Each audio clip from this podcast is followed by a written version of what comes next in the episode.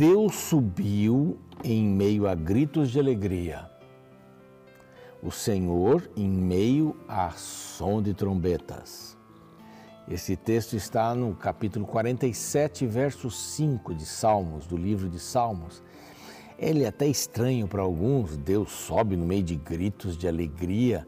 Aqui a ideia, sim, a vibração é grande. Isso não quer dizer gritaria, algazarra, mas eu estou levantando a minha voz. Assim como levanto minha voz no clamor, clamo ao Senhor. Davi clamou muitas vezes, vários salmistas mencionam sobre isso, mas Davi acho que foi o que mais usou essa expressão. Clamor, meu clamor, meu clamor, é assim aquele grito de angústia. E Deus ouve esse grito de angústia. Esse texto está dizendo que há um grito de alegria há uma expressão de alegria diante do Senhor, em meio ao som de trombetas, uma coisa suntuosa. É o Senhor.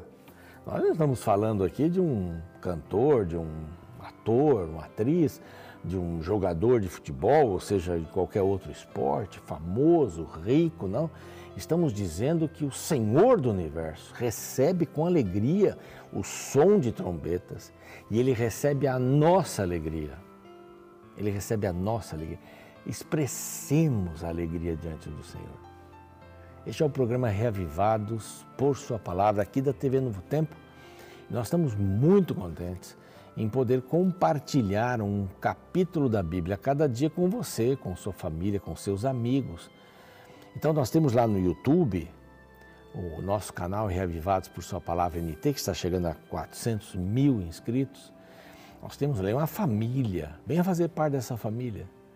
Aí você também pode copiar o link e passar para as pessoas, reavivados por sua palavra NT, esse é o nosso canal. Vai lá, se inscreva, clique no sininho, dê o seu joinha, o seu like e venha fazer parte, faça o seu pedido de oração, suas considerações, seus conselhos e suas palavras de motivação. Temos muitas palavras de motivação ali.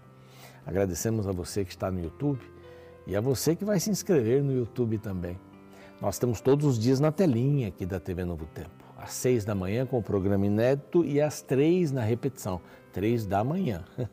E tem muita gente estudando a palavra de Deus por aí. Estamos também no NT Play, NT Play nós estamos no Spotify, estamos no Deezer para você poder ouvir o programa, ouvir o programa enquanto você está fazendo sua viagem, está lá, quem sabe, caminhando, fazendo seus exercícios vale a pena participar com a gente. O canal sempre é Reavivados por Sua Palavra. Esteja conosco todos os dias.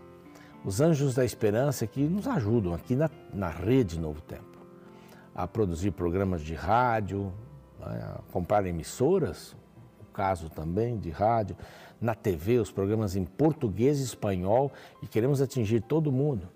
Temos as mídias sociais, cada dia uma coisa nova aparece aqui na, na Novo Tempo. É? E cursos bíblicos, e por falar em cursos bíblicos, agradecendo aí os Anjos da Esperança, se você quiser saber alguma coisa, se tornar um Anjo da Esperança, tem um número aqui, tá bom? Anote esse número aí para depois dar uma ligadinha e se tornar um Anjo da Esperança. Mas esse curso gratuito, um curso recente, mais novo, não é? As mulheres marcadas pela fé, oito histórias de mulheres, histórias inspiradoras, mulheres inspiradoras da Bíblia. Olha, vale a pena. Peça é, por este outro número que aparece aqui, eles vão aparecendo aí durante o programa, mas peça esse curso novo. Vale a pena conhecer a história destas mulheres mais profundamente e tirar lições para a vida, tá bom? Você vai receber pelo correio, sua casa, e enquanto você espera, você pode fazer a inscrição para o curso via WhatsApp. Temos aqui o QR Code, também um número telefônico para você escrever sua mensagem. Vida Espiritual, o nome do curso. Eu já fiz o curso, gostei demais. Assim que você manda a primeira mensagem, já recebe, ah, e vai indo. Muito gostoso, muito simples, muito interativo, tá bom? Combinados assim? Nós hoje vamos estudar o capítulo 6. Vamos estudar o capítulo 6. Passar algumas lições aqui uh, que começa começa a conquista. Se preparam espiritualmente, vimos ontem, e agora começa a conquista. Depois do intervalo, a gente volta é rapidinho para o estudo deste capítulo.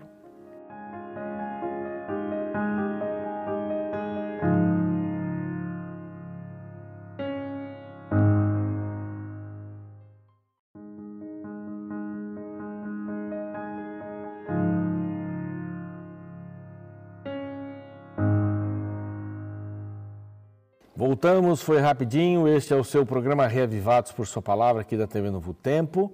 Estamos estudando um capítulo da Bíblia a cada dia. Bem-vindo, bem-vinda. Você que chegou agora conosco aqui pela TV, pelo YouTube, por qualquer outro ou qualquer outra mídia, não é? Você está conosco, vale estudarmos a palavra de Deus. Você acorda, arruma a cama, estuda a palavra e sai para ser Jesus para as pessoas. Esse é o grande objetivo, né? Senão você vai virar um obeso espiritual. Come, come, come a palavra, mas não exercita. Não é? E a gente não quer isso de maneira nenhuma. Bom, nós vimos no capítulo passado, foi um blocão preparando-se para a vitória.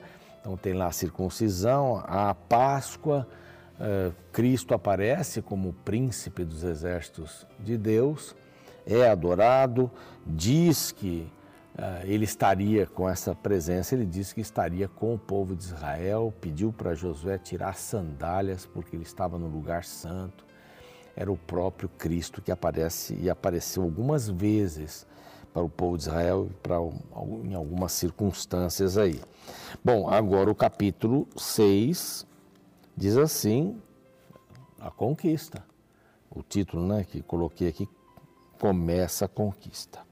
Alguns dimensionam a cidade de Jericó, que foi a primeira cidade a ser conquistada, 40 mil metros quadrados. Era uma grande cidade e acontecia alguma coisa. Era uma cidade importante, uma das cidades mais velhas do mundo, talvez a mais velha, que ainda temos aí a, a sua base, a arqueologia. Você olha da, no mapa, né, a foto da cidade toda destruída um pequeno elevado e tipo oval. Nós não temos uma foto aqui para mostrar para você, mas é simples de, de achar por aí. Mas é uma, era uma cidade enorme, murada. É, alguns uh, dizem que havia um muro grande de um quilômetro né, e uma outra parte sem muro, mas não precisava por causa da, da geografia. Mas esta era uma cidade enorme. E e como é que começa esta, esta conquista? Como essa conquista teve início? Bom, a Bíblia diz assim: ora, Jericó estava rigorosamente fechada. Rigorosamente fechada, mas fechada mesmo. Eles tentaram ali fechar todas as, as possibilidades de uma invasão naquela cidade poderosíssima, né? E Deus escolheu uma cidade pequena para começar o seu, uh, a sua conquista. A conquista é do Senhor, a batalha é do Senhor. Não esqueça disso. A vitória é do Senhor. Nunca se esqueça disso. E Deus não escolheu uma cidade pequena, Ele escolheu a pior cidade, uma das piores cidades. Uma cidade murada, intransponível. O que Deus queria ensinar com isso? Para o povo de Israel, naquele momento, Ele queria dizer assim: bom, Espiritualmente vocês estão preparados. Eu já mostrei que eu estou presente, o príncipe dos exércitos esteve com vocês. Agora vamos para a conquista. É minha. O povo estava apavorado. Eu li no capítulo anterior, acho que foi, sim, capítulo 5, os amorreus, os cananeus estavam tremendo. Esse povo tem sido abençoado pelo seu Deus. Ai de nós. E agora eles se fecham em Jericó. As pessoas de cidades menores foram para dentro de Jericó. Aquilo devia estar, tá, estar numa superpopulação. Porque elas se sentiam protegidas por aqueles muros que caíram. Então, minha perguntinha para você. Você está se protegendo com muros que não foram feitos por Deus? Você está se protegendo com as suas próprias forças? Com aquilo que você mesmo fez como barricada, ou como trincheira, ou como muro de proteção? Você que fez isso? Quero dizer para você, para todo mundo que está nos ouvindo e vendo, que os muros que nós fazemos têm muitas brechas. Muitas brechas. Os muros que nós fazemos e tentamos nos proteger atrás deles, materialmente falando, sentimentalmente falando, relacionalmente falando e até espiritualmente falando, esses muros não servem para nada. Esse povo todo correu para Jericó para se sentir seguro. E Deus mostrou que aqueles muros, aquelas pedras colocadas, aqueles encaixes colocados ali não serviam para nada porque não protegiam. Quer proteção? Busque a proteção de Deus. Era invisível. Você não vê ali. Você não fica preso numa lata de sardinha. Não. A proteção do Senhor, ela vem à medida que eu entendo a vida. Eu entendo a vontade de Deus. E é Ele quem me dá segurança. Não é um muro que eu coloco ao redor da minha vida. Finanças, prazer. Isso não me traz felicidade nem segurança. E aqui diz que estavam desesperados. Estava fechada, e olha o verso 1, nós estamos no verso 1 ainda. Ninguém saía, ninguém entrava. Mas Deus disse para o povo de Israel: Ah, está difícil? Muros altos, ninguém entra, ninguém sai, portas fechadas, portas enormes e fortes fechadas, arqueiros em cima do muro. Não tem problema. Verso 2 diz assim: Deus falando para Josué: Olha, entreguei na tua mão Jericó, o seu rei e os seus valentes. Deus não começou por baixo. Deus começou mostrando a insignificância do homem, por mais forte que ele seja. A insignificância da cidade de Jericó, por mais espetacular que ela seja. Muita gente acha que deve vir para grandes centros, né? Sim, tem mais serviço, mais, mais possibilidades de trabalho, mais qualidade de vida. Não sei, a gente tem que pensar um pouquinho.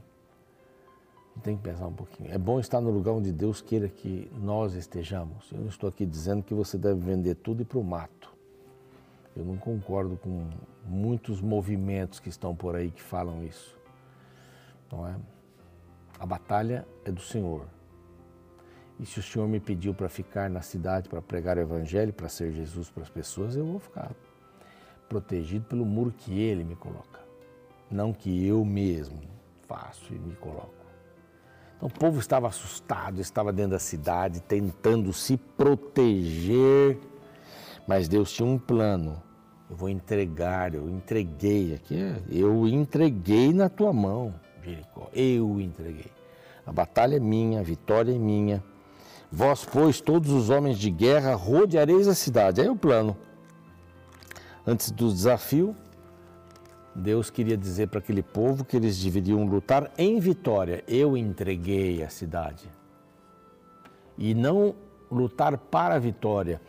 Parece que quando você luta para a vitória, você está derrotado. Não é se você luta para a vitória, quer dizer que está derrotado. Só depois de alcançar a vitória, você vai ser um vitorioso. Essa é uma lógica. A gente não luta para a vitória, a gente luta em vitória. Deus me garantiu que as vitórias espirituais serão retumbantes se Ele estiver à frente. Guardei a tua palavra no meu coração para não pecar contra ti. Guardei o quê? O tesouro, a estratégia, a relação com o Senhor do universo. Não simplesmente conheço e vou fazer, não. Vai junto com Deus, vai junto. Vai junto. E qual era a estratégia? Durante seis dias, dar uma volta na cidade. A arca ia à frente, eu fico imaginando assim, duas colunas atrás da arca, de homens armados. A arca para, aí o pelotão da frente vai. O pelotão de trás fica ali, a arca no meio.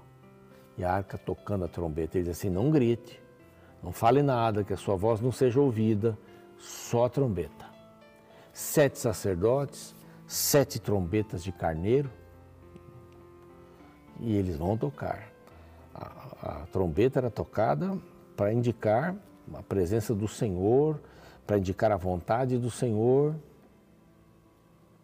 E para dar o tom certo, é a guerra do Senhor. Então façam isso. E eles fizeram isso. Durante seis dias, a Bíblia diz que eles foram, deram uma volta, voltaram. E o povo lá de cima ficava olhando, não entendia nada. É agora? O que, que eles vão fazer? Vamos tocar trombeta aqui pra gente? Apresentar uma, fazer uma apresentação musical. Não. Era o Senhor que estava comandando. Os instrumentos de guerra eram do Senhor. A estratégia da guerra era do Senhor. Eles deveriam só acreditar e ir e fazer o que Deus pedia. Faça o que Deus pede. Seja honesto, não minta. E para ter poder, só em Deus. Para não mentir nesse mundo, só em Deus. Aí, uns meses atrás, tivemos um imposto de renda. Para não mentir, só em Deus. Porque eu penso primeiro em mim mesmo. Não, não vou. Vou tentar tirar o máximo do governo. Deus dá a César o que é de César e a Deus o que é de Deus. Eu quero ser o meu próprio juiz em todas essas circunstâncias. Não, obedeça a Deus. Obedeça a Deus. Dá uma volta, dá uma volta. Ouve a trombeta, ouve a trombeta. Não grita, não grita. Sétimo dia. Pode dar mais de uma volta. Aqui está no verso. Aqui no verso 15, né? Sétimo dia. Madrugaram ao subir, a, da, ao subir da alva e da mesma sorte rodearam a cidade sete vezes. Somente naquele dia rodearam a cidade sete vezes. E quando Josué deu a ordem que o Senhor lhe dava, né? Grita, porque o Senhor vos entregou a cidade, verso 16. Grita, porém a cidade será condenada. E Josué disse assim: Bom, só quando eu disser grita, mas tem uma mulher que nós vamos cuidar lá, a Raabe. E Rabi aparece lá no Novo Testamento, na linhagem de Cristo. Olha que coisa impressionante.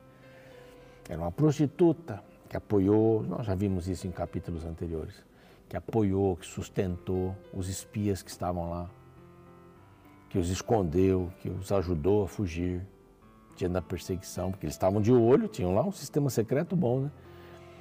De inspeção secreta. Eles entraram, estão na casa dela. Não, já foram só vieram aqui, pagaram e foram embora. Não, eles foram lá e foram protegidos pelo Senhor. Então Raabe e sua família viverá, verso 17, e tudo mais será destruído. Verso 18 diz assim: Tão somente guardai-vos das coisas condenadas, para que, tendo-as vós condenado, não as toqueis. E assim torneis maldito o arraial de Israel e o confundais. Porém, a prata, o ouro, utensílios de bronze, de ferro, são consagrados ao Senhor. São o quê? Consagrados ao Senhor. Tudo que tinha valor era consagrado ao Senhor e ia direto para o tesouro do Senhor. Então o povo gritou, os muros caíram.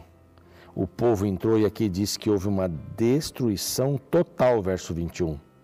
Todos, homens, mulheres, meninos, velhos, ovelhas, jumentos, tudo passou pela espada. Raabe foi recolhida. Raabe foi salva e tudo mais queimou na cidade. Menos o ouro, a prata, como já disse aqui, porque eram do Senhor. Era uma oferta da primeira batalha, da primeira vitória para o Senhor. Uma história aqui de Acã que achou que podia levar alguma coisa para casa. Isso aí é amanhã que nós vamos ver, não é? Mas Josué conservou a vida de Rabi e a casa do seu pai, tudo que tinha, e habitou em Israel até hoje. E aí a gente entende essa repetição de Rabi. Rabi, ela se torna uh, parte da família de Jesus Cristo. Bênção maravilhosa, não é? E Josué disse: Ninguém mais vai levantar essa cidade. Ninguém. Maldito seja quem reedificar. E o Senhor fortalecia a liderança de Josué com essas ações. Quem mantinha o líder? O Senhor. A escolha do Senhor. Olha, tem muita gente que quer liderar, né? Talvez não seja a pessoa da escolha do Senhor, é da escolha própria, não é da vontade própria, do desejo próprio. Mas o Senhor tem os seus líderes e a gente tem que esperar que Ele nos oriente para escolhermos líderes certos. Então, batalha começa. Que comecem os jogos, né? Disse meu filho outro dia. Comecem os jogos. Não, comecem os jogos, comecem as batalhas, mas as batalhas são minhas. O Senhor quer ajudar você a, a ser vitorioso. E eu pergunto: quais muros você precisa derrubar em nome de Jesus hoje? Quais muros? Que Deus lhe ajude e lhe dê sabedoria para que esses muros sejam derrubados, não no seu poder e na sua força. Não, não. Mas na força do Senhor. Vamos orar? Pai querido, muitos de nós temos muros, temos barreiras, mas nós gostaríamos que eles fossem derrubados, essas barreiras derrubadas também, em teu nome, para a tua honra e para a tua glória. Mas sabemos que elas só serão derrubadas efetivamente, completamente com o, o teu poder. Então nos submetemos à tua vontade. Se é para dar uma volta durante seis dias, nós vamos dar uma volta. Se é para dar sete voltas no sétimo dia, vamos dar sete voltas. Se é só para ouvir a, a trombeta, vamos ouvir. Mas na hora de gritar, dá-nos forças para gritarmos, Senhor. Gritarmos contra a injustiça, contra a maldade e para ver os muros caírem com o teu poder. Dá-nos forças. Temos vários muros em nossa vida na família, no trabalho, nos relacionamentos, espiritualmente falando. O Senhor nos dê forças para trabalharmos juntos, para que o Senhor derrube esses muros da nossa vida em nome de Jesus. Amém. Vou ficando por aqui. Amanhã a gente tem mais um capítulo. espero você. Até lá. Fique com Deus. O capítulo 6 do livro de Josué narra a queda do muro de Jericó. Nesta sessão, a Bíblia relata que quando os líderes de Jericó ficaram sabendo que o povo israelita estava em volta de sua cidade, ordenaram que ninguém mais saísse ou entrasse. O povo ficou trancado dentro de seus muros. Jericó era considerada incrível. Suas muralhas eram indestrutíveis e a confiança deste povo estava depositada toda nela. Essas muralhas eram símbolo de fortaleza, transformando seus moradores em pessoas orgulhosas e prepotentes. Diante deste desafio, Deus deu orientações para Josué sobre o que ele deveria fazer para conquistar Jericó. Eles deveriam rodear a cidade e depois deveriam gritar, a partir do verso 3 lemos: Vós, pois, todos os homens de guerra, rodeareis a cidade, cercando-a uma vez. Assim fareis por seis dias. Sete sacerdotes levarão sete trombetas de chifre de carneiro adiante da arca. No sétimo dia, rodeareis a cidade sete vezes, e os sacerdotes tocarão as trombetas. E será que, tocando-se longamente a trombeta de chifre de carneiro, ouvindo vós o sonido dela, todo o povo gritará com grande grita, o muro da cidade cairá abaixo, e o povo subirá nele, cada qual em frente de si. Perceba que o texto começa chamando o povo de Israel de homens de guerra, porém a única coisa que eles fariam para derrubar o grande muro seria gritar. Esta ordem tinha como objetivo central mostrar para o povo de Israel que a possessão da terra prometida seria um dom do Senhor a seu povo e não uma conquista que o povo poderia atribuir aos seus próprios méritos. Embora eles fossem homens de guerra, não seria por causa de suas forças que eles venceriam as batalhas. Sabe, este princípio ainda é verdade para todo cristão que se encontra diante de suas batalhas. Enquanto lutarmos com nossas forças, enfrentando nossos muros sozinhos, ainda não entendemos o que é fé. Deus é o Pai que sempre está disposto a socorrer seus filhos quando estes confiam em sua ajuda. Por fim, me lembro de uma história sobre um garoto que brincava no quintal de sua casa e inventou de empurrar uma enorme pedra claramente superior às suas próprias forças. Ele empurrou-a com as mãos, com os pés, com o corpo, de costas, de várias formas, porém a pedra não se movia. Aí seu pai, que observava, disse: Você ainda não usou todos os seus recursos, filho. Usei sim, papai, respondeu o pequeno, já quase chorando. Não, replicou o pai. Você ainda não pediu a minha ajuda. Percebe? Não é o que fazemos muitas vezes? Tentando resolver nossos problemas sozinhos, nos esquecendo de Deus, o qual deseja ser nosso ajudador